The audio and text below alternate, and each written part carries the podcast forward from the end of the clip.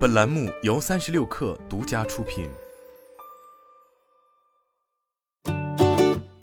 本文来自三十六氪，作者李晴。在征伐激烈的动力电池行业，孚能科技似乎是家慢公司。行业在方形电池领域掀起专利战，在大圆柱领域争抢订单时，孚能科技依然坚守在软包技术阵地上。日前，孚能科技推出了软包旗舰产品 SPS。据官方介绍，SPS 方案及大软包电芯、大软包电池系统、大软包电池制造和直接回收四项技术于一体。站在孚能科技的立场，确实难以抉择。作为老牌电池公司，孚能科技几乎最早解决了 A 零级车以下续航三百公里问题，但在知名度、产能上没有及时跟上，导致市场快速被方形和圆柱占领。但是，孚能科技董事长王宇告诉三十六氪等媒体。从第一性原则分析，一款电池可以满足未来汽车的要求，首先是要做到可控，十五年、三十年，一定要保证所有的极片在使用过程当中一定是非常理想化的放在一起，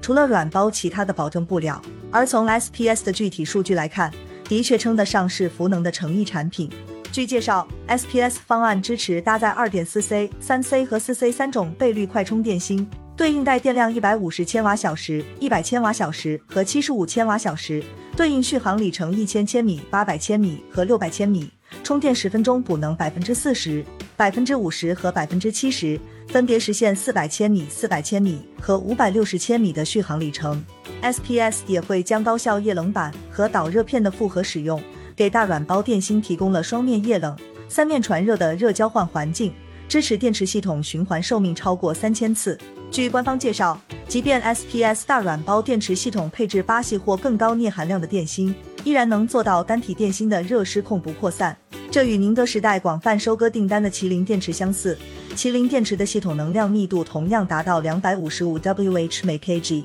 实现整车一千公里续航，支持五分钟快速热启动，十分钟快充至百分之八十，将于二零二三年量产上市。同时，麒麟电池也在热管理上提出了新的方案。取消了固定梁中的横纵梁、水冷板与隔热垫原本各自独立的设计，集成为多功能弹性夹层，提高系统集成效率。从宁德时代麒麟电池到孚能科技的大软包 SPS，都有相似特征，那就是续航上限增加到超过一千公里，快充倍率达到四 C 乃至五 C，支持车企十分钟补能四百公里的需求，以及系统效率和热管理技术上的多项升级。这些正是当下新能源车市场的核心需求：续航要高，充电要快，同时还要更安全。而在这三个技术支点之间做到平衡，同时推出量产方案的电池公司，都有机会进入主流赛道角逐。这对孚能科技尤其关键。作为国内软包电池龙头，孚能科技一度十分光鲜，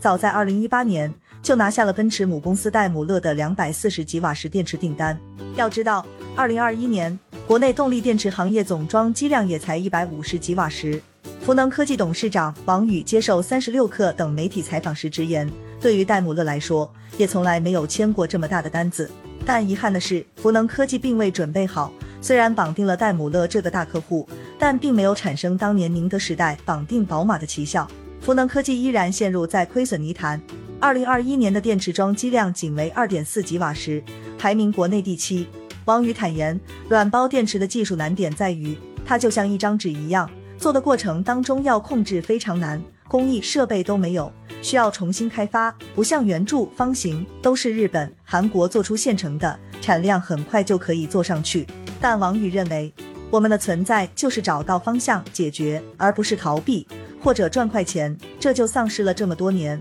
我们一天到晚搞研究的价值了。目前，孚能科技推出了大软包电池产品 SPS，或许是能力补齐的一个标志。今天，孚能准备好了，进入到快速扩产，迎接挑战。孚能科技也公布了未来四年的产能规划，包括在中国建设一百三十吉瓦时产能，在欧洲建设十六吉瓦时产能。比起同航道选手动辄五百吉瓦时的产能规划，孚能科技似乎显得保守。但王宇的判断是，电池产线和汽车工业制造也不一样。汽车工业非常成熟，而且可以柔性生产，产能建完，生产多种车型。而电池产线的技术换代非常快，有些产能买了老的设备技术，整车厂可能马上换掉你，所以做不到技术有独特之处，成本又没有竞争力，光有产能是无效的。今天国内的动力电池赛道的确已经被方形和圆柱占领，但是在海外市场，包括戴姆勒、大众汽车、通用等公司都对软包电池保持接纳态度。